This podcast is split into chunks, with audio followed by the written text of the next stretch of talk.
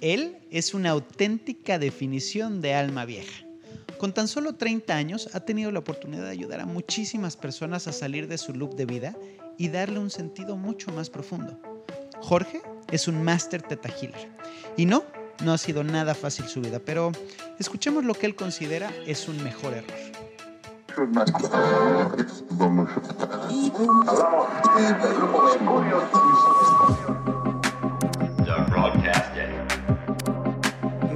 Mejor error con Danny Merlin. Bienvenidos al podcast. Emocionadísimo de tenerte, de verdad te agradezco muchísimo la oportunidad de que compartas con nosotros, así como lo ven, que muchos no lo están viendo porque es un podcast, pequeño detalle, pero es, a mí me ha dado mucho eh, y a mí me ha generado mucho y me ha creado muchas dudas en, en, mi vida, me, ha cuestionado muchas cosas en mi vida y, te lo agradezco, Jorge Medina. Eh, no dicen, dicen que los maestros llegan cuando el... Eh, el alumno está listo para aprender. Y te lo agradezco. Coincido, y, más allá de que el alumno, el alumno aparece cuando, más bien el maestro aparece cuando el alumno está listo, el alumno aparece cuando el maestro está listo.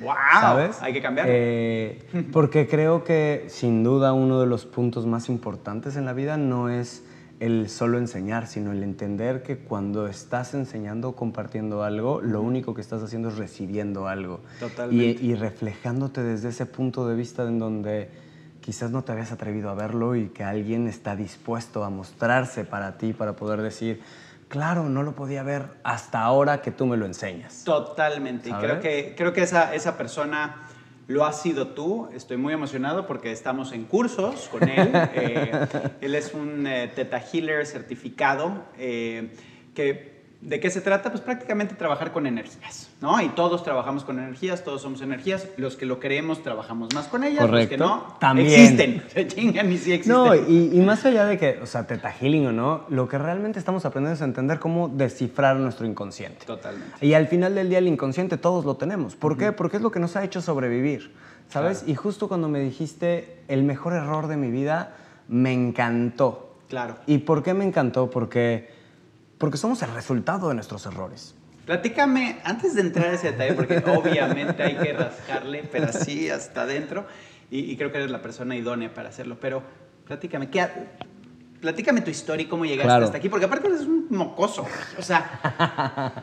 pues mira, yo empiezo a dar cursos hace 10 años. Eh, y a los 19, 18. A los 18. ¿Y, cómo es esto? Te, cuento. Básicamente cuando yo tenía 13 años me pongo una borrachera brutal porque pues yo te venía de una relación bastante compleja en donde pues amigos, ¿no? Esta parte de, amigos y estos amigos se vuelven pareja y esta pareja se vuelve closetera o se vuelve escondida. y en este proceso de, de, relación o hay un día en donde de, autoaceptación llega un día en que hacemos una fiesta para festejar que cumplíamos dos años de relación escondidas y, ¿por qué no? Este chavo le llega una chava enfrente de ¡Ay! ¿no? Y entonces pues se me derrumba todo lo que en ese momento creía y me pongo la peor borrachera de mi vida. Eh, mis papás van a recogerme 13 años y mi mamá en esta desesperación de no saber qué hacer decide que lo mejor es irme a un retiro con mi papá al día siguiente. Mi papá al día siguiente se iba a un retiro y era una semana en la sierra. ¿En la sierra Tarahumara? En la sierra entre, entre Zacatecas y Nayarit. Justo en la sierra... Era tu castigo. De Huichol. En la sierra con los Huicholes. creo que más que era mi castigo era como no saber qué hacer, ¿sabes? Como cómo lo manejo, etcétera, etcétera, Vete con tu papá. Exacto. Vete con tu papá en lo que yo lo puedo manejar. Cuando llegamos allá, eh, te puedo decir que ha sido de las experiencias más maravillosas de mi vida. ¿Por qué? Porque por primera vez me, me sentí entendido. Porque por primera vez hubo alguien que sin conocerme se me quedó viendo los ojos y me dijo, no tienes de qué preocuparte, aquí estás seguro. Claro. aquí estás a salvo. eres y como Y me dijo una frase que jamás se me olvidar. Estás tan preocupado por amigos tan cercanos a ti que crees que te conocen que no puedes mirar las personas que no te conocen y que te queremos por el simple hecho de quién eres. ¡Auch! En ese momento dije en la cara, ¿sabes? en la cara. O sea, fue, fue un replanteamiento, ¿no? Llegamos, eh, pasamos una noche, al día siguiente el abuelo, que es el, el, el, el huichol de mayor categoría o el chamán, eh, nos dice vamos a comer y vamos a comer a la sierra, vamos a comer a la siembra. Y entonces empezamos a caminar seis horas. Llegamos a la siembra, comimos y en el momento que acabamos de comer nos dijo, bueno, ya es momento de regresar, ¿no? Y yo decía, pues, sí, acabamos de llegar, ¿no? seis horas a comer, media hora. y entonces cuando llegamos de regreso, me acuerdo perfecto que me tomó de la mano, veníamos platicando y me dijo, espérame aquí. Y era una roca gigantesca. Y se siguieron caminando todos los demás. Y no regresaron por mí hasta la mañana siguiente. No seas neta. Esa noche, te puedo decir que ha sido la noche más horrible de mi vida. Puta. Horrible, ¿sabes? Porque a la mitad de la sierra, sin saber a dónde caminar, sin saber qué hay, sin saber nada, o sea, todo igual, ¿no? Un poco me burlo porque me pasa un poco acá en Woodlands que digo, en el árbol a la derecha, ¿no? ¿Cuál árbol? Así. O sea, todos Sí, son sí, sí, iguales, todos son ¿no? todo. Entonces era como, ¿y cómo regreso? ¿A dónde regreso? ¿Sabes? Pasé la peor noche de mi vida, este proceso. Miedo, incertidumbre, angustia, y no solo eso, inseguridad, ¿sabes? Inseguridad. Esta parte de decir, no sé si voy a sobrevivir. Claro. En la mañana siguiente, a las 10 de la mañana, se apareció el abuelo o el, o el chamán y me dijo de regreso. Y yo estaba muy enojado, muy, muy enojado, porque yo le decía, ¿por qué me abandonaste? O Sí, sea, sí, te mentaste la madre completita. Y me dijo, la única manera en la que te puedes conocer es conociendo lo- la peor versión de ti, Claro. tu Tu peor infierno. Y te puedo asegurar que esa noche fue mi peor infierno. O sea, esa, ese escuchar un grillo y tú pensar que era un león. ¿Sabes? Es que sí está, O sea, está muy severo. Escuchar, escuchar un movimiento en las, en las ramas, un movimiento en el pasto y decir, es una víbora, ¿sabes? O sea, Sí, claro, sí, sí, sí.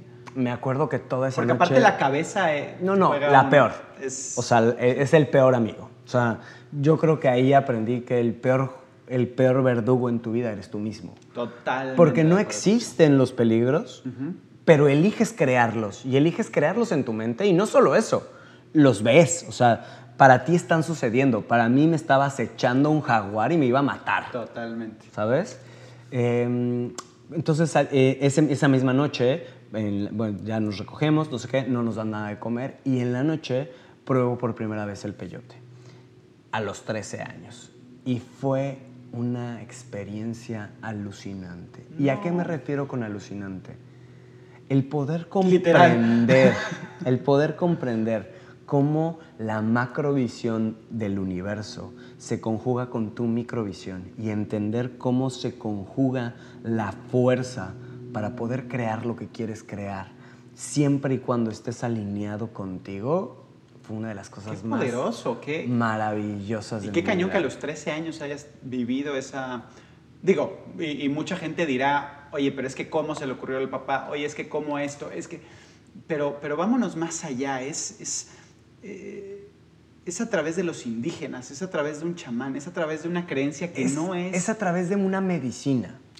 Lo primero que tendríamos que entender es, para los, para los indígenas, para los huicholes, para los amazónicos, la ayahuasca, las plantas de poder, no es un alucinógeno no Sí, no es nada una más droga porque sí. nada más es vamos al viaje y a ver qué encuentras. Totalmente. Sino es un proceso de, de- de confrontación y de introspección. Y eso fue la noche anterior. La noche anterior fue este proceso de confrontarme con mis propios miedos, de confrontarme con mis propios infiernos, para que entonces pudiera probar eso. Y me decía el abuelo, si tú no lo hubieras hecho, si no te hubieras atrevido y si hubieras salido corriendo, de entrada no me hubiera No atrevido. sabías, claro, de entrada no me hubiera atrevido. O sea, si soy honesto, no me hubiera atrevido a correr. Claro. ¿no? Pero, pero esta parte de decir, te quedaste y lo enfrentaste, lo afrontaste. Sí, sí. Y en ese momento de afrontamiento, en ese momento de hacerlo tuyo, es el momento en donde ocurre la magia, ¿sabes? Eh, y a partir de ahí es justo ese momento de, de entender, para ellos es una medicina y es una medicina sagrada. Es, Totalmente. he visto gente tener cáncer que ya no tiene cáncer después de probar el peyote. He, he visto gente que tenía depresiones profundas y que después de un proceso de ayahuasca salen por completo de ese proceso de ayahuasca. Claro, claro, es una medicina, la De- medicina maestra. Definitivamente dada nuestra cultura occidental y nuestra cultura farmacéutica, tenemos que hacerlo completamente honestos, se han limitado ciertos procesos de introspección. ¿Por qué? Porque es negocio. Pero al final del día, lo que esta medicina o lo que estos procesos alucinógenos te dan es esta posibilidad de poder introspectar y poder ver quién está haciendo y qué quiere ser. Evidentemente, si no tienes un proceso de preparación, un proceso de confrontación, un proceso de introspección, cuando tomas la, medicina vas a ver a tus peores demonios. Claro. ¿Por qué? Porque si no los tienes dominados, si no los tienes controlados, si no los tienes reconocidos, entonces automáticamente, ¿qué va a ocurrir? pues van a aparecer en ese viaje o en ese sueño, ¿no? Entonces, después de probar eh, esa medicina, después de probar el, el, hikuri, como le llaman los, los huicholes, cambió mi vida. Y cambió mi vida, te digo, por esta parte de decir, de entendimiento de mí, por un lado, y por otro lado, de entender que no estaba loco. Que lo que veía, que lo que sentía, que lo que percibía, que la energía era real. Siempre has tenido una sensibilidad especial para todas las cosas eh, mm, paranormales, digamos de alguna manera. Mira, la verdad es que no te puedo decir que realmente, no, no sé si tenía o no esa, esa, sensibilidad. Lo que sí te puedo decir es que veía cosas. Claro. Lo que sí te puedo decir es que percibía cosas. Lo que sí te puedo decir es que escuchaba cosas. Lo que sí te puedo decir es podía mirar cómo, cómo ocurrían cosas. Me acuerdo perfecto, yo he tenido como 6, 7 años. Eh, uno de los mejores amigos de mi hermano, mi hermano me lleva 18 años. 18. Eh, uno de los mejores amigos de mi hermano le acababan de robar el coche. Y entonces yo le dije, ¿hasta qué punto tú lo pediste? ¿Hasta qué punto tú le soñaste cambiar tu coche o soñaste? Y me acuerdo que el amigo de mi hermano me decía, estás loco, güey. O sea, ¿cómo voy a pedir eso? ¿En qué cabeza cabe, sabes? Claro. Pero al final del día, conforme hoy he ido creciendo en este proceso de aprendizaje del inconsciente, cada vez me queda mucho más la certeza de saber que tú eres el que crea tu realidad. Claro. Y que esa realidad la creas a partir de lo que conoces, a partir de lo que sabes. Y no solo eso, sino a partir de lo que vivieron tus padres. Y cómo a partir de ahí empiezas a repetir esta historia. Claro. ¿Sabes? Porque son quienes te, programan, ¿no? te reprograman. Es los que te enseñan a sobrevivir. Total. O sea, al final del día no podemos olvidar que no dejamos de ser animales y estos animales buscan la sobrevivencia. y como seres humanos lo que buscamos es sobrevivir. Y la manera en la que sobrevivimos es a partir de qué? De nuestros aprendizajes y de nuestros errores. Que de ahí viene exactamente este, este, la, la, em, la espina dorsal de, este, de este podcast. Y que me encanta, porque además me encantó que le llamaras mi mejor error, ¿sabes? Claro. Porque ¿Cuántas veces no queremos esconder ese error abajo de la almohada o abajo de la alfombra para que nadie lo vea? Totalmente. Porque nos sentimos avergonzados, porque nos sentimos tristes, porque nos sentimos angustiados, porque creemos que fallamos, porque creemos que no somos suficientes, etcétera, etcétera, etcétera, sin darnos cuenta que realmente ese error, realmente nos ha convertido en lo que hoy somos. Totalmente. Y hay errores. ¿Para ti qué es un error? Empecemos por ahí. Para mí un error es la capacidad que tiene el ser humano de poder mirar algo que no había visto. Ok. Ah, está bueno, está buenazo.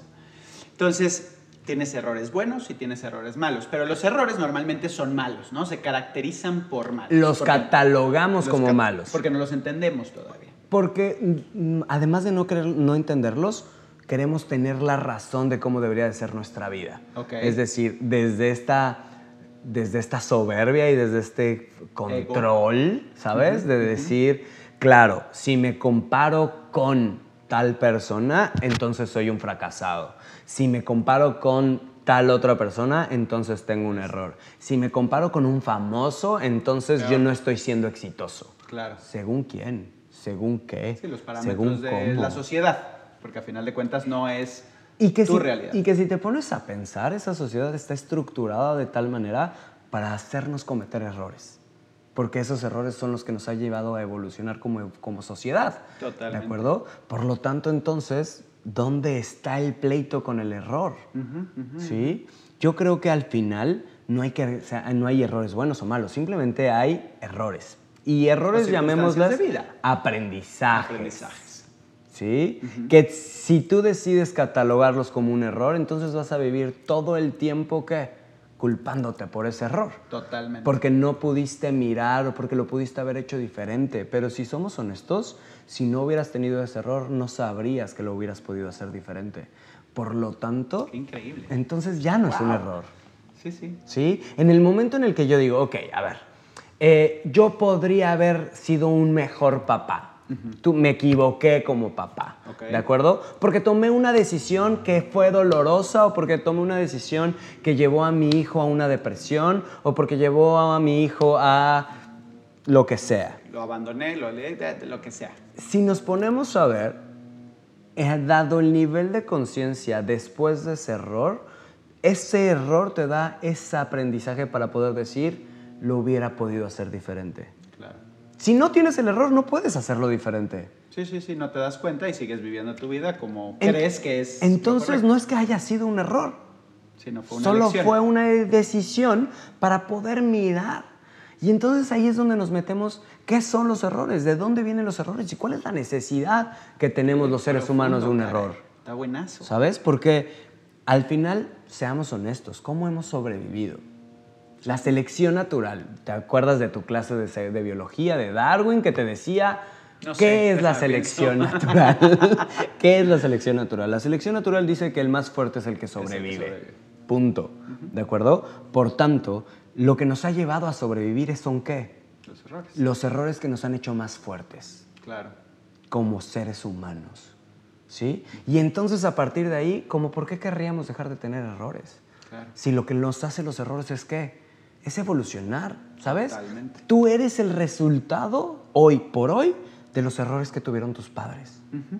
¿Sí? Gracias a esos errores, hoy eres quien eres. 100% Mi pregunta entonces sería, ¿querrías olvidar o querrías borrar los errores de papá y mamá? No, en mi caso no, pero yo creo que sí hay mucha gente que no toma ese aprendizaje, que no toma esa lección. Y entonces están destinados a repetirlo. Ok. O sea, tú en el momento en el que cometes un error, no aprendes de ese error o de esa lección, por ponerle un nombre. Bueno, no, el programa se llama Mi Mejor Error, así es que le voy a dejar error. Entonces, eh, cuando tú tienes ese error y no lo enmiendas o no, lo, o no aprendes de él, entonces lo repites. no lo integras. Ok. ¿De acuerdo? En el, yo, yo considero que para que realmente un error se vuelva un aprendizaje son cinco pasos. El primero es la negación, ni siquiera lo puedo ver. Claro. Está en él. ¿Sí? Mi Echas papá, culpas. mi mamá, Juzgas. mi esposo, mi marido, mi jefe, ¿de acuerdo? Ellos Todo. son los que se Lo equivocaron. externo. ¿Sí? Ellos son los que me la hacen. ¿Sí? Pobrecito de mí, soy una víctima de las circunstancias. Porque mi papá era un alcohólico y así me enseñó a vivir. Y desde ese alcoholismo entonces yo repetí una relación adictiva. Claro.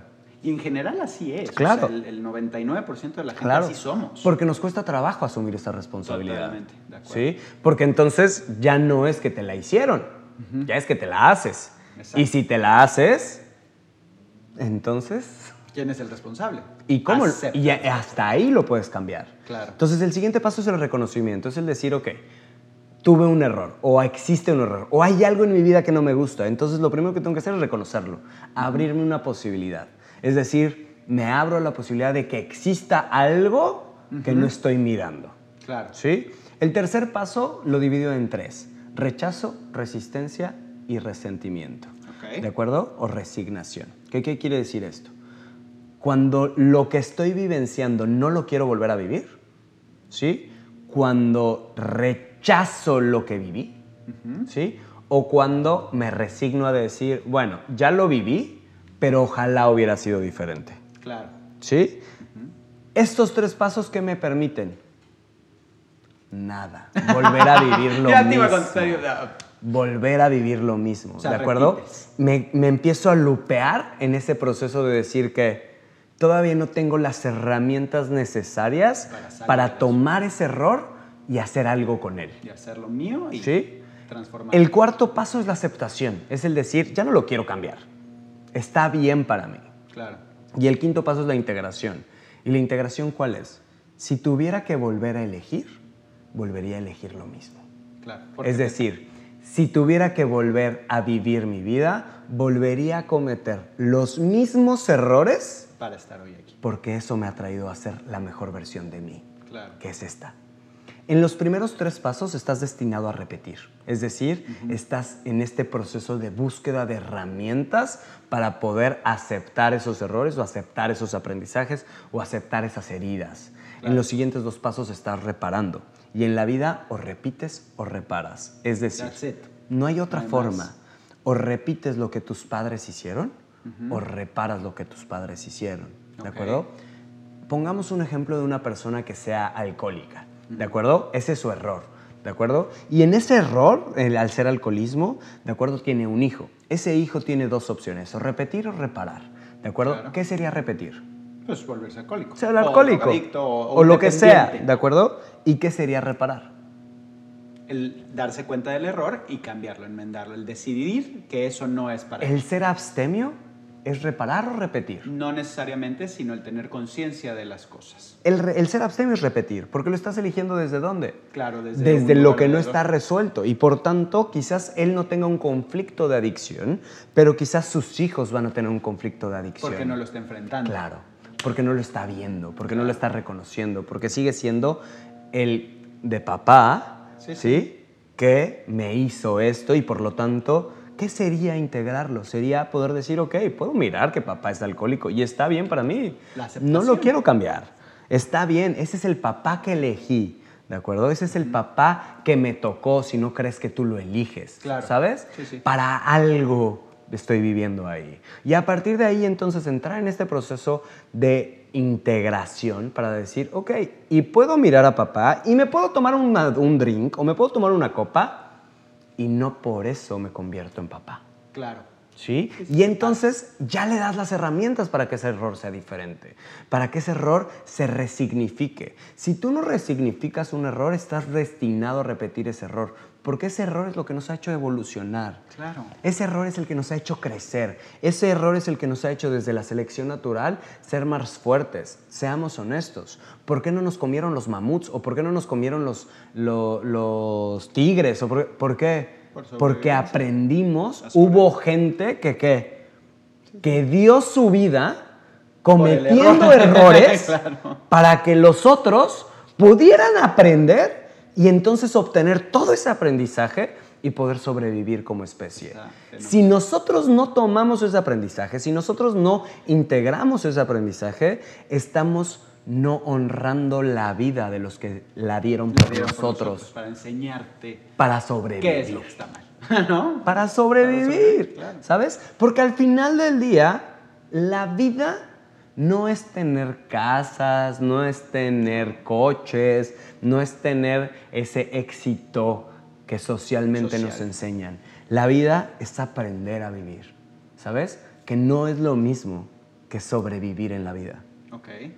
¿Sí? Me, encanta escucharte hablar, me encanta la, la, forma en la que fluyen las palabras. De, verdad, digo, lo llevas haciendo ya muchos años, lo tienes muy claro, lo lo vives, lo entiendes y, lo expones de esa forma. Pero, ¿cuál es el, meollo del asunto? ¿Cuál es la, realidad de lo que tienes que hacer tú en, tu caso, después de lo que viviste, después de, las situaciones en las que la vida te ha puesto, o que tú te has puesto en la vida, ¿no? Correcto. ¿No? A final de cuentas que tú has elegido para estar para darle la vuelta. O sea para que para que sea diferente porque no es fácil es mucho más fácil hacerte la víctima es mucho más fácil no tomar responsabilidad es mucho más fácil no aceptar es mucho pero qué sí puedes hacer de una forma pasito a pasito porque no es fácil no te dicen no es que sé feliz pues sí güey pero si el güey de allá me menta la madre no puedo ser feliz ¿No? O vete a algo mucho más profundo. Exacto, me estoy yendo muy por encima, o, sea, o sea, si te pones a ver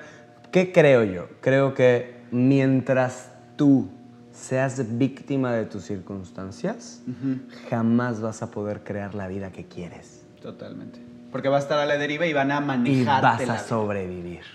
Te la van a estar manejando la vida como ellos se la Y llámale política, y llámale presidente, y llámale, ¿sabes? Cuando, cuando todo este proceso de la crisis de social, inconsciente o consciente de acuerdo a las dos clases sociales, ¿sabes? alta, alta, media y baja en México.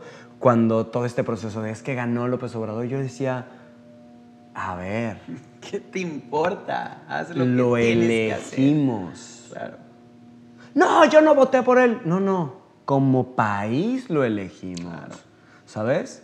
¿Y qué mejor hoy que haya alguien que esta clase que estaba tan enojada con las injusticias, etcétera, etcétera, se está subiendo a un proyecto como por qué no, no nos subiríamos a él? Claro. ¿Sí? Es que se está equivocando. Sí. Es que tiene errores. Todos. Sí. Pero esos errores los hemos elegido para poder mirar la realidad social que tenemos. O sea, ¿tú crees que tú haces tu vida? O sea, tú formas tu vida. Tú, tú... Yo creo que tú eliges tu vida. Ok. ¿Sí? Ya sea de dos opciones, como decíamos, desde la elección o desde las circunstancias. Si lo eliges desde las circunstancias, lo crea tu inconsciente. Es decir, lo que aprendiste básicamente entre los 0 y los 7 años de edad. Ok. En ese momento se conformó tu inconsciente. En ese momento se estructuró lo que, cómo veías la Tus vida. bases de juego, por ¿Cómo veías así. la vida? ¿De acuerdo? ¿Cómo, ¿Cómo se conceptualizó la vida? Y a partir de ahí hasta hoy se ha ido repitiendo en procesos de siete años cíclicos lo que has aprendido. Por eso todos los psicólogos te dicen que lo más importante son los primeros años de vida de tus hijos. ¿Por qué? Porque en ese momento es como esponjas. Todo lo que aprenden y no lo aprenden por lo que ven, ¿sí? Lo aprenden por lo que viven. Es decir, es que nosotros, mi- mi- mis papás nunca se pelearon enfrente de mí. Ajá, quizás nunca lo hicieron físicamente frente a mí, pero sí vivía en una circunstancia en donde a puerta cerrada mis papás vivían en, const- en conf- con- en constante conflicto. Y por tanto, por más que yo no viera ese conflicto, no quiere decir que yo no viviera ese, conflicto. Claro. ¿Sí? Que es las energías, precisamente, ¿no? Todo se siente, todo se sabe. Todo se vive. Todo se vive. ¿Sabes? Todo se vive e incluso no solo se vive, todo, todo va generando una masa crítica en la vida, ¿de acuerdo? Porque no podemos olvidar que el ser humano está diseñado para la subsistencia de la especie.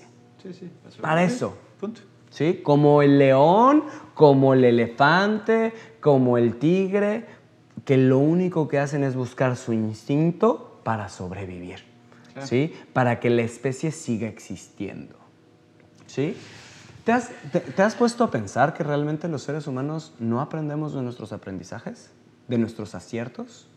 No, no, esos son los que más presumes, pero no son de los que aprendes, de los que aprendes son de los errores, por supuesto. Está comprobado que el, ce- el cerebro del ser humano, cuando te equivocas, genera cierta endorfina, ¿de acuerdo? En el error, ¿sí? Que te hace que confrontarte, Claro. ¿sí? Para que puedas evolucionar, ¿de acuerdo? Sin embargo, si tú no llevas eso a un- algo positivo, el error se va a repetir constantemente. ¿Por qué? Porque el aprendizaje real sucede cuando tienes un acierto, es decir, cuando te aplaudes por ese error. Claro, sí, sí, sí, ¿sí? lo, lo Si- it, si no, lo sacas al- cuando lo tomas, Lo haces tuyo. cuando lo haces tuyo. Si tú no tomas ese error y lo vuelves en positivo y lo resignificas, estás, vas a caer en el mismo error. Por eso dicen que el ser humano es el único animal que cae dos veces con la misma piedra. sí, claro, sí, sí. ¿sí? Porque llega un punto que incluso nos volvemos adictos a esa sensación de ser víctimas, a esa sensación de tirarnos, a esa sensación de decir que el terapeuta me resuelva, que el doctor me arregle, que el psicólogo lo haga, que un- mi mamá... Ese es un punto importantísimo porque sí es cierto, o sea, le das la vida a los demás, le das tu vida a los demás, no de una forma este, eh, de amor, sino de, de- de dependencia. ¿no? Totalmente. La pareja, los hijos, eh, y, y te empiezas a agarrar de cosas y vas brincando de una a otra. Y ahora es mi mujer, y después van a ser mis hijos, y después van a ser esto. Y entonces todo el tiempo tienes que justificación de por qué no haces las cosas. Eh, tiene- te, te- te da una tranquilidad mental de no soy un éxito porque gracias a mi papá no lo Porque como no me enseñó, Exacto. ¿sabes? A ver, biológicamente hablando, cuando una leona tiene un leoncito, deja de ser leona No. para solo convertirse en la mamá del leoncito. ¿no? Y- Los seres humanos sí. Sí, sí. Los seres humanos nos olvidamos de. Sí, somos. ¿Sí? Al final del día somos papás y nos volvemos en los papás. Sí. Oye, pero ¿cuáles son tus sueños? Que mis hijos crezcan. ¿Por? o sea, ¿dónde estás? Claro. ¿Sabes? O sea, ¿por qué los seres humanos somos los únicos animales que perdemos identidad a partir de los otros seres humanos? Es decir, cuando me caso contigo, dejo de ser Jorge Medina y me convierto en Jorge Medina de. Exacto. Ya, ya, ya hay una. ¡Ya valiste! Ahí ya, sí, ¿Sabes? Entregaste tu. Si a esa relación le agregas un hijo, entonces ya ni siquiera somos pareja. Ahora somos papás. papás de. ¿Y qué ocurre? Llega un punto que se le conoce como el nido vacío, que es los hijos se van porque tienen su vida, porque el- la chamba de un papá es ponerle los límites necesarios al hijo para que llegado el momento la casa le quede chica. Es decir, tu casa le quede chica y lo que quiera es que Sí, sí. romperla para salir a hacer su vida, ¿de acuerdo? Salen, hacen su vida y te volteas y, con tu pareja y le dices, ¿quién eres? ¿Quién eres? ¿Qué te gusta? ¿Sí? En ese en el mejor de los casos. Pero en el peor de los casos es, ¿y quién soy? ¿Sí? Esa es la más ¿Por difícil, qué ¿no? crees que normalmente a los hombres adultos entre 45 y 60 años de edad, Sí, no estoy ahí. ¿sí? les da un ataque al corazón? Claro. Porque pierden la identidad, ya no son los proveedores. Y al no ser los proveedores, ¿qué crees? Ya no sirven para nada. Sienten que ya no sirven para nada. Ya no en su inconsciente, Claro.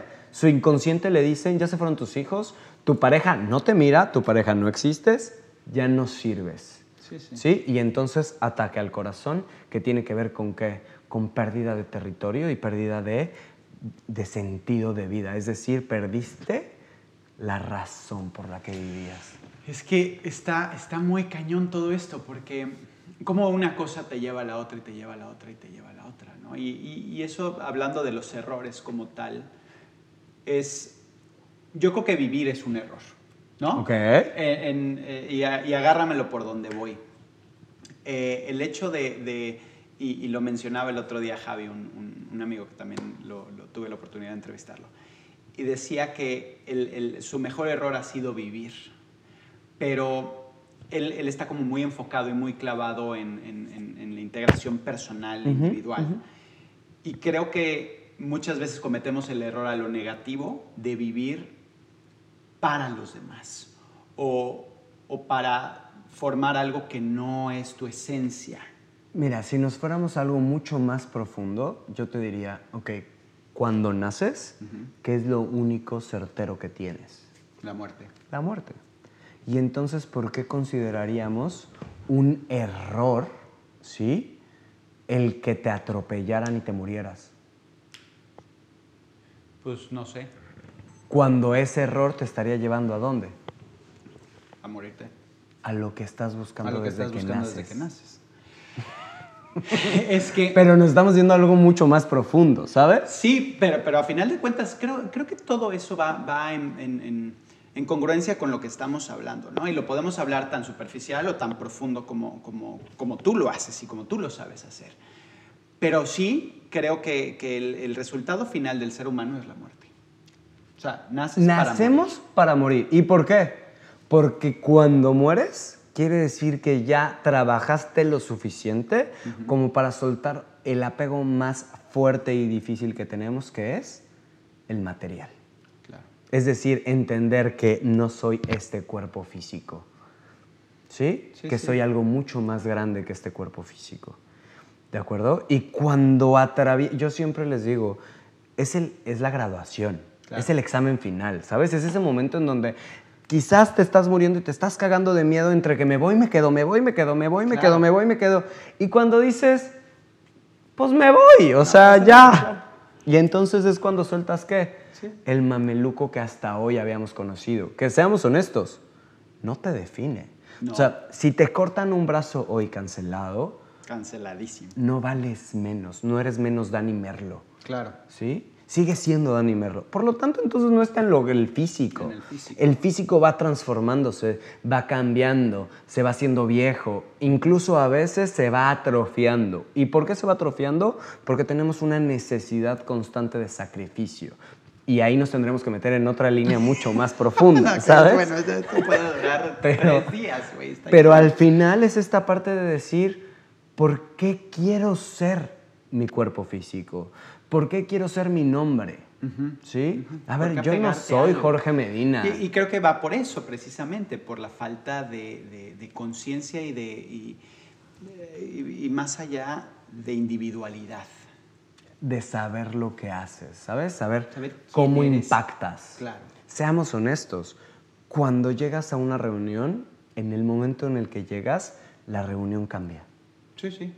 Punto porque lo que tú aportas energéticamente hablando hace que la convivencia, que hace que la sociedad sea diferente. Cambie, claro. Y siempre yo digo, a Dios no se le cae ningún pendejo. No. ¿Sabes? Ni se le va ningún pendejo. Es decir, te mueres el día que estás, que aprendiste lo que tenías que aprender y naces porque tienes una misión de vida. Claro.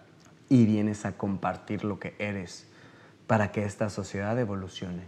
Totalmente. ¿Sí? Totalmente de acuerdo contigo. La verdad es que podríamos aventarnos horas y horas y horas, pero quiero que vayas al meollo y al punto fino de la plática.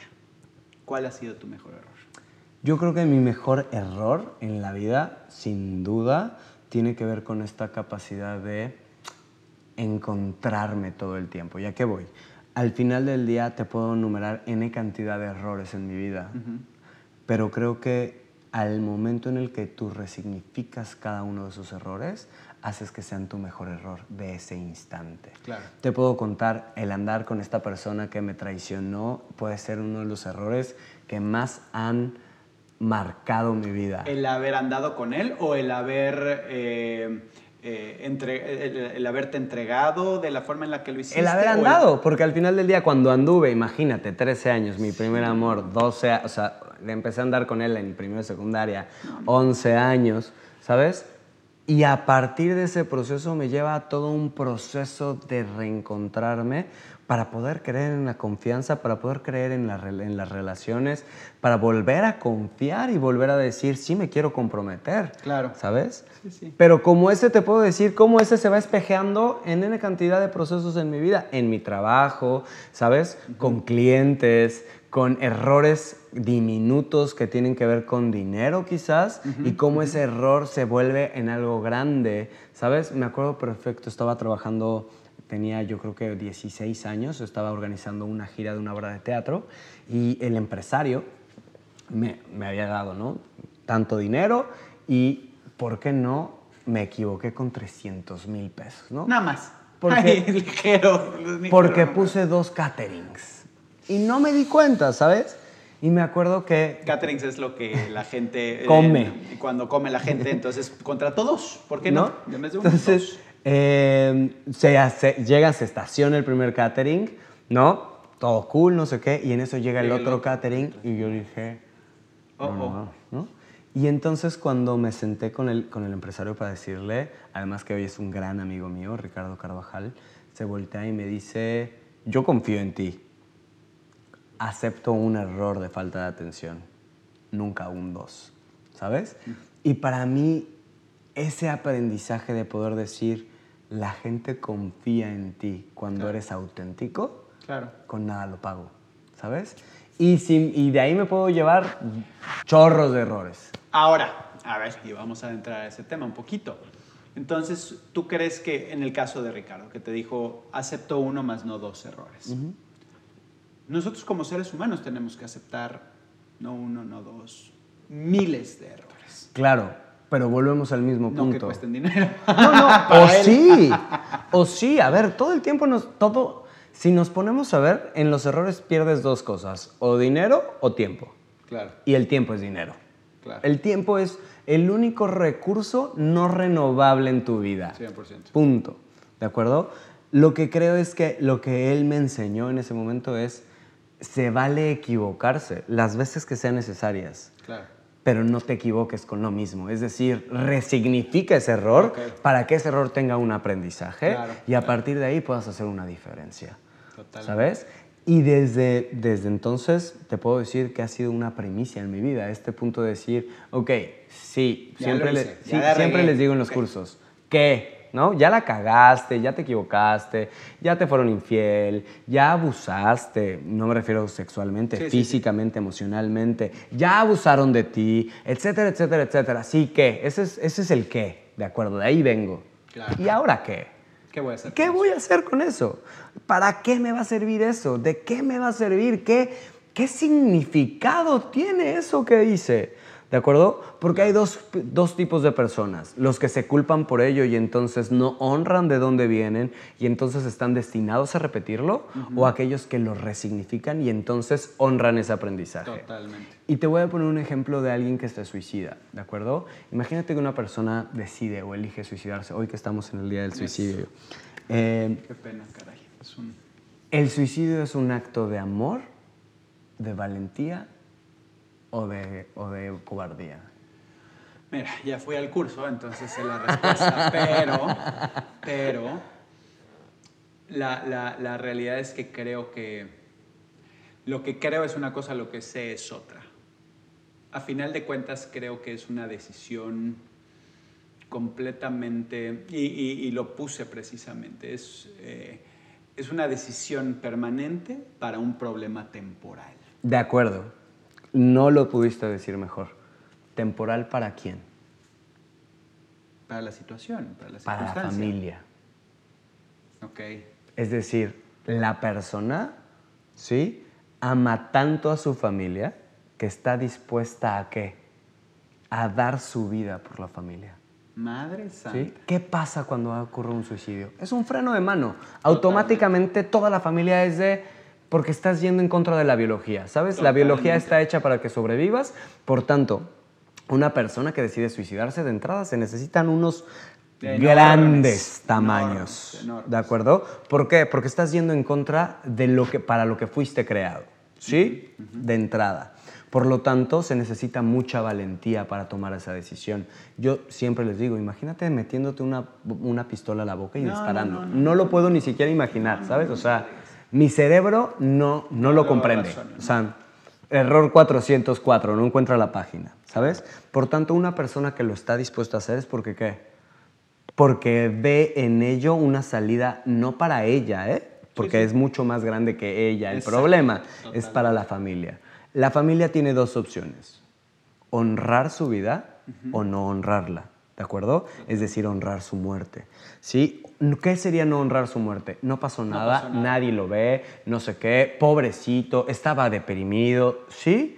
O la otra es que tomar ese aprendizaje, mirar qué está pasando en la familia, qué está ocurriendo, por qué un miembro de la familia querría ir en contra del sistema, querría, querría ir en contra de la biología, y a partir de ahí entonces honrar el aprendizaje y la fuerza que tuvo para hacerlo. Claro. ¿sí? Y entonces resignificarlo y que tenga sentido. Es que definitivamente hay, hay, hay errores muy pequeños y hay errores muy grandes. Pero a final de cuentas, como bien dices, es, es aprender de ellos y, y replantearlos para aprender y sacar lo mejor de eso. Y mirarlos como un aliado, ¿sabes? Claro. Creo que lo más importante como seres humanos sería poder mirar ese error o ese conflicto o ese eso que no quieres más en tu vida, no, no desde la perspectiva de lo quiero borrar, sino simplemente de, de abrir la caja de Pandora, ¿sabes? Dejar de ocultarlo y dejar de decir, eso soy. Aparte está bien, porque todos tenemos Y de ahí vengo. Bueno, no estarías vivo. Exacto, entonces, ¿por qué, por qué tratarlos de cubrir? Y por qué, más bien es, y, y no es un arrepentimiento, porque yo, yo eh, tengo ahí sentimientos encontrados con el arrepentimiento, sino más bien es, es hacer lo tuyo, es, es como lo mejor para que eso no vuelva a pasar, porque mi intención nunca fue lastimarte, ¿no? O sea, si estoy haciendo un error, en, en el caso de una infidelidad, Con una conciencia. con una conciencia. Y aún en una inconsciencia, consci- inconsciencia, si mi error fue lastimarte, está bien, porque es el, ese error me está fortaleciendo para hacer lo que hoy soy. Claro. ¿Sabes? El arrepentimiento sin duda tiene que ver con la resignación, es con esta parte de decir, bueno, sí, ya pasó, pero ojalá no hubiera pasado. Y si estás en un arrepentimiento, te aseguro, es más, lo firmo, lo vas a repetir Claro. una y otra vez. Es que yo te juro que estoy arrepentido de, haberte sido infiel. tarde o temprano vas a repetir esa infidelidad. Totalmente. ¿Por qué? Porque no, no estás tomando los recursos, no estás tomando las herramientas, no estás tomando ese aprendizaje que te puede hacer que sea una diferencia. Que realmente lo tomes y digas, a ver, sí, soy infiel. Y no voy a dejar de serlo. Quien mata a un perro se vuelve mataperros toda la vida, ¿eh? Sorry. No, no, es que te juro que ya no soy infiel. No, a ver, fuiste infiel, vas a ser infiel toda la, la vida. Deja de ocultarlo, deja no de necesariamente esconderlo. en la pareja. Puede ser infidelidad en En cualquier otras cosas. cosa. Puede- o sea, una ¿No? O sea, infidelidad es, ve- en lugar de verte a ti como pareja, estoy viendo mi trabajo. En lugar de verte a ti como pareja, estoy viendo a mis hijos. Es decir, son más importantes mis hijos que tú, ¿de acuerdo? La, única manera de poder cambiarlo es sacarlo del closet, decir, está bien, esto soy, ¿sabes? Claro. Y a partir de ahí, ¿qué elijo ser? Claro, ¿Sí? totalmente. ¿Qué elijo ser? Nunca en mi vida voy a dejar de ser manipulador. ¿Sabes? La manipulación me ha hecho sobrevivir. La mentira, en mi caso, la mentira me permitió sobrevivir a una familia en donde la homosexualidad no era bien vista, no era aceptada. ¿De acuerdo? Por tanto, no voy a dejar de ser mentiroso. ¿Sabes? La mentira me va a acompañar en mi vida toda la vida porque gracias a eso sobreviví. Por tanto, no es que me, hoy me pueda arrepentir de decir, es que me arrepiento de ser mentiroso. No puedo. Claro. Esa mentira me hizo qué? Ser quien hoy soy. Claro. ¿De acuerdo? Lo que puedo hacer es sí decir, ok, soy mentiroso y ahora qué elijo hacer con ello. ¿Cómo elijo mostrarme? ¿Cómo elijo ser en la vida? ¿Cómo, ¿Qué elijo? Y entonces a partir de ahí quizás dejar atrás o no seguir repitiendo la mentira. Claro. Desde un, como lo acabas de decir, desde embrace it, desde tomarlo, desde hacerlo tuyo, desde definir y saber que eso no te define, que solo te dio las herramientas necesarias para traerte hasta acá y qué quieres hacer, ¿sabes? Un ejemplo que uso muchísimo es decir, soy manipulador, brutal, ¿de acuerdo? en un curso estoy manipulando, claro, estoy moviendo la energía para qué? Para que tú te atrevas a irte a una herida que duele, una herida que quizás no quieres tocar, una herida que quizás quieres Claro. o pretendes evadir. Y te voy a manipular para llegar a eso. La diferencia es que, ¿qué? Yo decido si utilizo la manipulación para restar valor o para generar valor. Claro. ¿Sí? La herramienta es la misma, solo que eliges cómo utilizarla, siempre y cuando la tomes.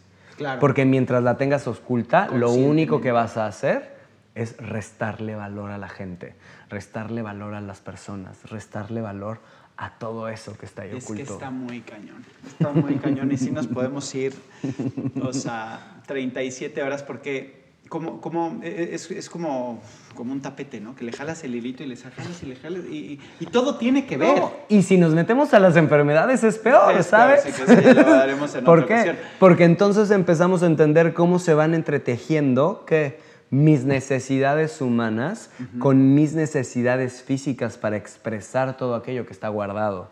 ¿De acuerdo? Todos esos errores o todas esas cosas ocultas que están ahí.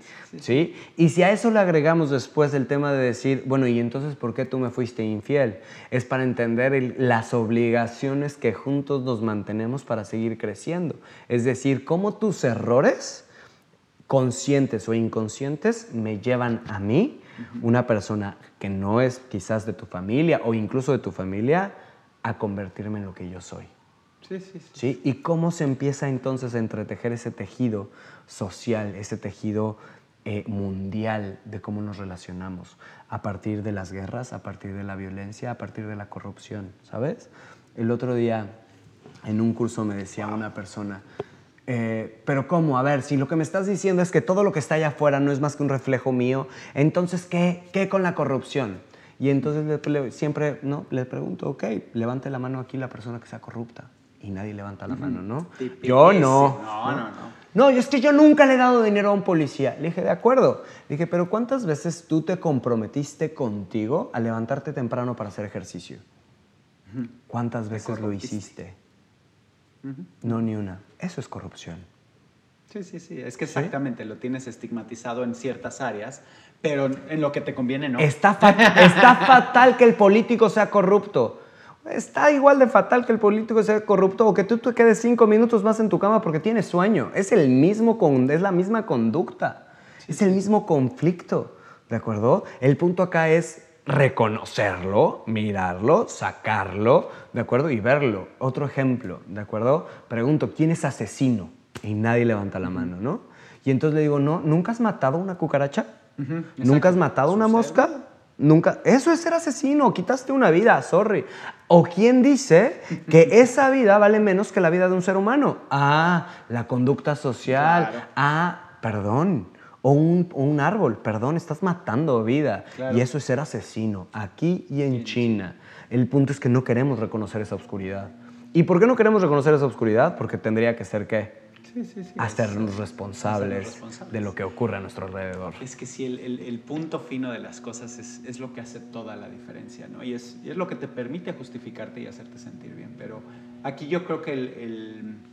Eh, y, no me gusta dar el consejo, o sea, no, no, me gusta que sea el consejo, sino más bien eh, la resolución, por decirlo de cierta forma, es hazte responsable de tus cosas. 100%. empieza desde las cosas más sencillas. Claro. ¿Sí? De empieza de las cosas más simples. Y conforme vayas tomando responsabilidad, te vas a dar cuenta que vas a estar mucho más energetizado. Y no me refiero a una energía no, me refiero, te vas a sentir mucho más plantado en la vida, te vas a sentir mucho más seguro de ti mismo, mucho más claro.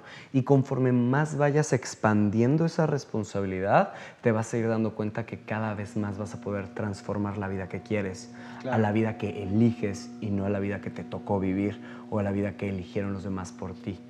¿Sí? Y a partir de ahí, entonces, hacer que tus errores realmente se resignifiquen en tu vida para que entonces sean una herramienta y no solo un error que quieras ocultar en el closet que nadie ve. Claro. Está fenomenal, de verdad te agradezco este tiempo, no tengo ni idea cuánto fue, no me importa, pero, está sumamente interesante, está sumamente profundo. Y, la intención de, este podcast es eso, ¿no? Es, es abrirnos los ojos, es es el, inspirarnos, el motivarnos, el, introspectar. Hacer introspectiva que es importantísima y se necesita tanto hoy. ¿Y sabes qué me encanta? Me encanta que utilices este podcast de acuerdo a toda esta red que tienes de amigos cercanos, exitosos, famosos, para que puedas compartir con la gente y la gente pueda mirar y decir, sí puedo hacer algo con mis errores. Total. ¿De acuerdo? Porque muchas veces la televisión, la fama, el éxito, pareciera que es intocable, ¿sabes? Que es por designio divino o por, ¿sabes? Pero realmente la fama, el éxito, todo tiene que ver con un gran porcentaje de errores y un gran porcentaje de personas que se cayeron y estuvieron dispuestas a levantarse. Y lo veo como una oportunidad de, lo que la vida me dio a mí, es de estar enfrente de la gente para... Yo, yo creo que soy un puente ¿no? Lo que tú estás mencionando ahorita, bueno, pues qué padre que yo sea ese puente para llegar a la gente y que la gente de repente diga, oye, qué padre, ¿no? Y lo mismo pasó con Diego, y lo mismo pasó con Poncho, y lo mismo pasó con las diferentes entrevistas que hemos tenido. Eh, y, creo que va por ahí. Yo me siento un puente, yo me siento eh, con la responsabilidad de dar, de servir, de, compartir. De compartir y de, de lograr ser un poquito mejor de lo que fuimos ayer, ¿no? Yo te diría, mejor tiene que ver con resistencia. Ok. Ser la mejor versión de ti. Totalmente. Punto. No tiene que ver con ser mejor que ayer. No, voy a ser la mejor versión de mí en este instante. Claro. Sin venir. porque si estoy resistiendo, estoy repitiendo. Claro. ¿De acuerdo? Sino simplemente acercándole a las personas la posibilidad de tener herramientas para que todos los días de su vida se conviertan ese día en la mejor versión de ellos así se queda. Así, es grande.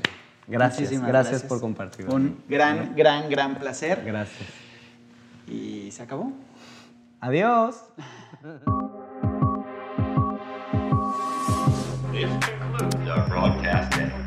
No te pierdas el siguiente podcast. Esto se acabó. Muchísimas gracias por escuchar mi mejor error. Les pido que lo compartan, le pongan likes se suscriban y nos den sus comentarios porque son sumamente importantes para nosotros. Nos vemos a la próxima. Por muchísimos años el reggaetón, el dembow, la salsa y el merengue han dominado la escena musical y siguen haciendo bailar a millones de personas por todo el planeta. Estos son géneros de origen afro-latino y aunque somos más de 150 millones alrededor del mundo, nuestra comunidad es de las más empobrecidas en América Latina. Negra como yo es un podcast donde conectamos con nuestra identidad. Hablamos de antirracismo, sanación y body positive. Negra como yo, disponible todas las semanas en cualquier plataforma de podcast.